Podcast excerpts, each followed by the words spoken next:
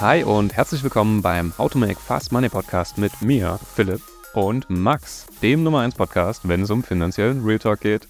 Das würde zumindest Philipp sagen, wenn er jetzt hier wäre. Aber ihr habt ja vielleicht in der letzten Folge schon gesehen, gehört, dass das nicht der Fall ist und dass wir jetzt erstmal zwei Folgen getrennt voneinander aufgenommen haben. Einfach weil es ein paar logistische Schwierigkeiten gab, weil ich, wie gesagt, in Leipzig bin. Aber keine Sorge, nächste Woche treffen wir uns dann wieder für einen Podcast und dann wird es über Weihnachten und im neuen Jahr natürlich wieder uns im Doppelpack geben.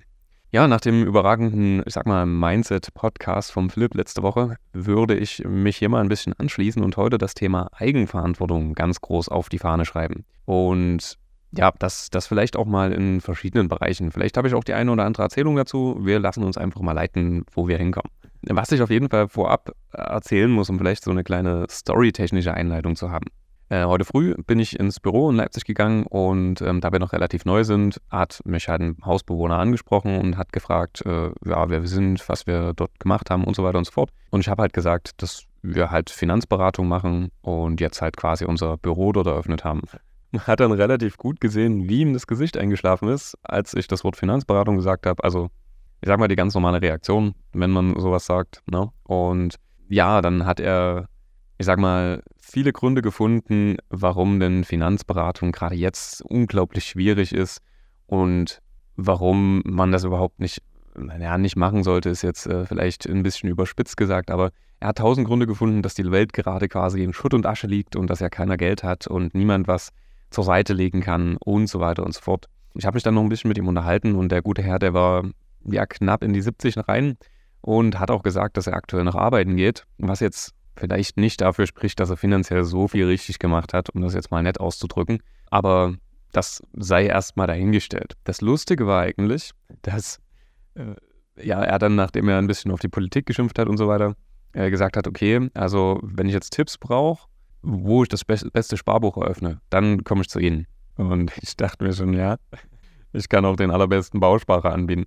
Das Gespräch war ein bisschen lustig, also gab äh, viel hin und her und es hat mir ein paar Sachen gezeigt. Punkt Nummer eins, Thema Eigenverantwortung. Also beim Thema Finanzen, das hatte ich schon öfter mal gesagt, kommt es immer drauf an, was machst du selbst? Denn der Punkt, wo du gerade bist, das ist die Summe der Entscheidungen, die du in der Vergangenheit getroffen hast. Und bei Finanzen kann man relativ schwierig schummeln. Entweder du hast dich halt clever finanziell entschieden, dann wirst du ein Vermögen haben, oder du hast dich finanziell nicht so clever entschieden, dann wirst du halt eben kein Vermögen haben. Ja, und die Frage nach dem Sparbuch und äh, die Freude in seinen Augen, als ich den Bausparer erwähnt habe, hat vielleicht darauf hingedeutet, dass es die ein oder andere Sache gab, die ja nicht so gut gelaufen ist. Das vielleicht mal als kurze Einführung. Und das Thema Eigenverantwortung würde ich an der Stelle mal so aufrollen. Es ist eigentlich aktuell eine Tendenz, dass den Leuten immer mehr Eigenverantwortung abgenommen wird. Also es wird darüber gesprochen, dass der Mindestlohn ganz regelmäßig angepasst wird. Es wird darüber gesprochen, wir haben gesetzliche Systeme, wir haben Sozialversicherungssysteme, wir haben dieses und jenes System, diese und jene Unterstützung. Und es fällt immer schwerer, ja, irgendwie nicht über die Runden zu kommen, sage ich mal. Das haben wir ja auch schon in den Podcasts immer wieder gesagt, dass Deutschland ein unglaublich wohlhabendes Land ist in dem Bereich. Ob das dann so weitergeht, wenn es wirtschaftlich irgendwann mal bergab geht, sei erstmal dahingestellt. Aber Stand jetzt sind die Systeme auf jeden Fall so. Und die Frage ist, wie viel Eigenverantwortung willst du in deinem Leben haben? Beispiel. Wenn du in der gesetzlichen Krankenversicherung bist, dann ja, handelst du nicht eigenverantwortlich. Also jetzt mal dahingestellt, ob du wechseln kannst in die private oder nicht. Aber grundsätzlich handelst du nicht eigenverantwortlich. Du kannst die gesetzliche Krankenversicherung aussuchen und kannst halt entscheiden, wie viel Zusatzbeitrag du bezahlen willst oder sonstiges. Aber 95 Prozent der Leistungen sind halt einfach identisch. Und es macht eigentlich keinen Sinn, in der gesetzlichen Krankenversicherung großartig hin und her zu wechseln, weil eh fast alles gleich ist. Dort, wo du Eigenverantwortung übernehmen kannst, ist, wenn du selbstständig bist, wenn du über den 69.000 Euro verdienst äh, und so weiter und so fort wo du dann auch die Wahl hast, in die private Krankenversicherung zu wechseln und dir dann eigenverantwortlich auszusuchen, wie willst du denn deine gesundheitliche Absicherung haben? Willst du preislich günstiger kommen? Willst du die maximale Absicherung haben? Willst du einen Mix aus beiden haben?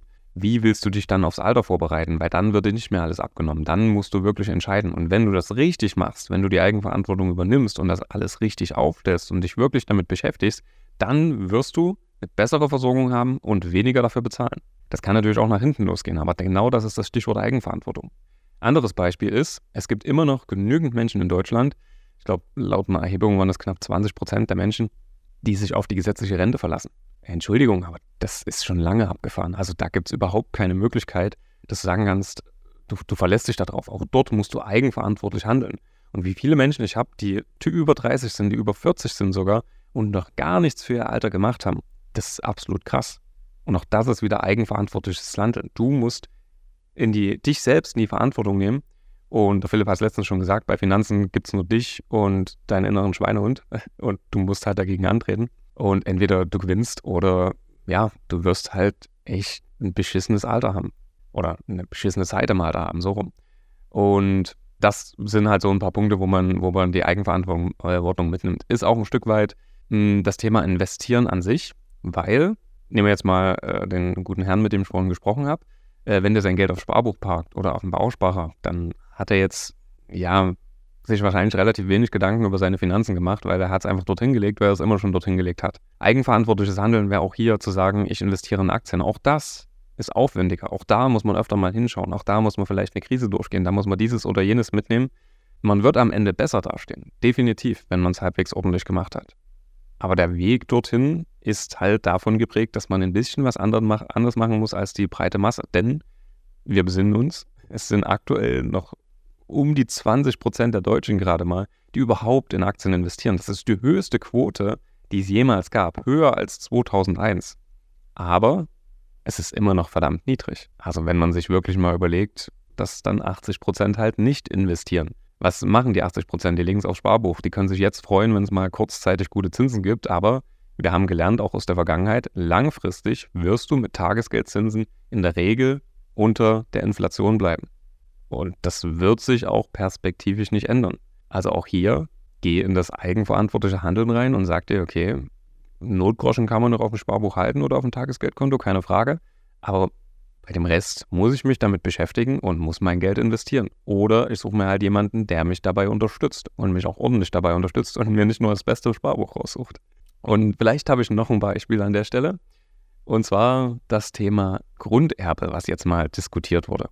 Auch das fand ich recht interessant. Es stand ja zur Debatte oder steht zur Debatte, dass jeder ausnahmslos in Deutschland, der 18 wird, einfach 60.000 Euro, waren es glaube ich, geschenkt bekommt. Ja, 60.000 Euro sind erstmal nicht wenig Geld. Hm, und wenn das jeder geschenkt bekommt, der 18 wird, dann sind das auch ein paar Euro, die da auf jeden Fall aufgebracht werden müssen. Ich glaube, das sollte durch eine Reformierung der Erbschaftssteuer funktionieren. Ähm, also da werden halt bei größeren Erben Gelder abgeschöpft oder weggenommen ja, lassen wir erstmal die Diskussion vielleicht beiseite. Ähm, was passiert aber bei den Leuten, die 18 sind und 60.000 Euro bekommen? Also ganz ehrlich, ich würde jetzt sagen, ich habe finanziell in den letzten Jahren ein bisschen was richtig gemacht. Ich bin mir aber sicher, wenn ich mit 18 die 60.000 bekommen hätte, die wären zu 100% bei mir zum Beispiel in ein Auto geflossen. Also ich hätte mir eine große Verbindlichkeit aufgebaut. Der Vorteil ist, ich hätte keinen Kredit aufgenommen. Der Nachteil ist aber, äh, Punkt Nummer eins, das wird ja vielen Leuten so gehen, dass sie dir genau das machen. Erstmal richtig schön das Geld raushauen, weil du kommst ja von einem Punkt, wo du in der Regel gar keine Kohle hattest. Du hattest deine, keine Ahnung, 5 Euro Taschengeld pro Woche und kommst dann zu einem Punkt, wo du auf einmal 60.000 Euro überwiesen bekommst. Wenn wir uns das Vermögensverhältnis der Deutschen mal anschauen, dann haben die meisten mit Mitte 30 noch nicht mal geschafft, so viel Vermögen aufzubauen. Wenn du das mit 18 bekommst, haust du es raus. Und das Schlimme ist, das ist das Lotto-Gewinner-Syndrom, du hast halt die Möglichkeit, dir damit so hohe Verbindlichkeiten ans Bein zu nageln, dass die laufenden Kosten sich perspektivisch auffressen. Also was passiert denn mit 18? Man geht ins Studium, man macht vielleicht eine Ausbildung oder man hat vielleicht einen Job, der noch nicht so gut bezahlt ist. Und wenn man jetzt sich große Verbindlichkeiten ans Bein nagelt, wie zum Beispiel ein teures Auto, dann frisst einen das auf. Das alles hat ja laufende Kosten. Das heißt, die Leute, die sowieso schon nicht mit Geld umgehen kann, oder, äh, konnten oder vielleicht noch nicht groß Verbindungen mit Geld hatten vorher, die werden sich wahrscheinlich höher verschulden, als sie es sonst gemacht hätten. Die Leute, die sowieso keine Geldsorgen hatten, brauchen wir nicht drüber reden, äh, da sind 60.000 Euro, also es gibt ja 18-Jährige, bei denen sind 60.000 Euro mehr oder weniger dann kein Thema mehr, weil es halt äh, familiär einfach genug Geld da ist. Denen wird es jetzt nicht schaden, die haben dann einfach 60.000 Euro mehr. Punkt. Und dann gibt es dann natürlich trotzdem, das muss man sagen, noch die wenigen, die mit 18 schon so weit sind, dass sie sagen, okay, ich nehme jetzt die Kohle und investiere das zum Beispiel. Investiere das für meine Altersvorsorge. Weil ganz ehrlich, wenn du mit 18 60.000 Euro anlegst am Aktienmarkt und die einfach bis 67 äh, durchlaufen lässt, dann hast du auf jeden Fall ein paar Euro auf der Seite und dann kannst du vielleicht sogar deine Altersvorsorge damit komplett abgehakt haben. auch hier ist dann wieder die Frage, eigenverantwortliches Handeln. Wie würdest du mit diesen 60.000 Euro umgehen? Wenn ich aber schaue, also ich habe ja auch einige 18-Jährige in der Beratung, viele sind da jetzt noch nicht an dem Punkt und das sagen sie meistens auch selbst, dass sie halt mit viel Geld umgehen könnten. Also das ist einfach Fakt, dass die meisten halt, für die meisten wird es eher eine negative Auswirkung haben, für die oder für einige wenige wird es dann halt eine positive Auswirkung haben. Das ist aber dann die gleiche Gleichung wie fast immer. Das, äh, ich weiß nicht, ob ihr das Beispiel vielleicht kennt. Ich habe da schon öfter mal von gelesen, aber die Hypothese ist ja auch immer, wenn man jedem Menschen das Geld wegnehmen würde, was er aktuell besitzt, das alles gleichmäßig unter allen Menschen aufteilt und nach einem Jahr schaut, dann würden sich die Vermögensverhältnisse wieder so angeglichen haben, wie es vorher war. Gut, vielleicht nicht direkt nach einem Jahr, aber nach fünf oder zehn Jahren spätestens wird es wieder genauso aussehen wie vorher. Weil die Menschen, die vorher nicht mit Geld umgehen konnten, das sind auch die, die danach halt wieder ihre Kohle raus haben. Und wenn die mehr Kohle zur Verfügung haben, dann ist die Tendenz eher höher, dass sie sich halt höher überschulden. Und ja, die Leute, die sowieso schon mit Geld umgehen konnten, bei denen wird es halt auch einfach sein, das Vermögen wieder aufzubauen. Weil die Gleichung ist eigentlich relativ einfach. Und darum geht es. Auch das ist dann eigenverantwortliches Handeln, eigenverantwortlich mal sich mit den Finanzen beschäftigen, eigenverantwortlich mal recherchieren, wo kann man denn überhaupt äh, Geld anlegen, eigenverantwortlich vor allen Dingen auch die eigenen Versicherungen im Blick halten und schauen, wie bist du denn abgesichert, passt denn noch zu deiner aktuellen Situation oder müsste man da was anpassen? Denn da ist es natürlich auch wieder einfach am Ende zu sagen, ey, ja, hier wurde irgendwas verschlafen, jetzt brauche ich meine BU, aber die ist viel zu niedrig abgesichert. Ja, gut. Aber es war deine Aufgabe, dich darum zu kümmern. Genauso ist es deine Aufgabe, dich um deine Altersvorsorge zu kümmern. Genauso ist es deine Aufgabe, dich generell um deinen Vermögensaufbau zu kümmern. Und das erste oder die, die beste Erkenntnis ist, irgendwann festzustellen, dass niemand, niemand anders dafür schuldig gemacht werden kann, wenn irgendwas schiefgelaufen ist, außer du selbst. Und das war vielleicht nochmal eine kurze und knackige Folge an der Stelle, aber das würde ich nochmal ganz kurz so zusammenfassen. Wenn du eins aus diesen mehreren Beispielen, die jetzt einfach ein bisschen zusammenhangslos ans, äh, aneinandergereiht wurden, mitnehmen willst, dann, dass du dich, wenn es um Finanzen gehst, äh, geht, zu 100% für deine eigenen Finanzen verantwortlich fühlen solltest. Das sollte niemand anderes machen, das sollte nicht dein Partner machen, das sollte, keine Ahnung, nicht dein Kind übernehmen oder sonstiges, das solltest du machen, gegebenenfalls mit deinem Berater zusammen den Blick, den Überblick brauchst am Ende trotzdem du, weil es sind immer deine Finanzen. Und genauso arbeiten wir auch mit unseren Finan äh, Finanzen, ja, Mandanten, dass sie am Ende immer genau wissen, was haben sie, warum haben sie das und wie sah die Entwicklung in den letzten Jahren aus. Dass sie das immer nachprüfen können und eben auch, ja, ich sag mal einfach drin bleiben, einfach den Überblick haben und sagen können, okay, das läuft gut, das läuft nicht so gut.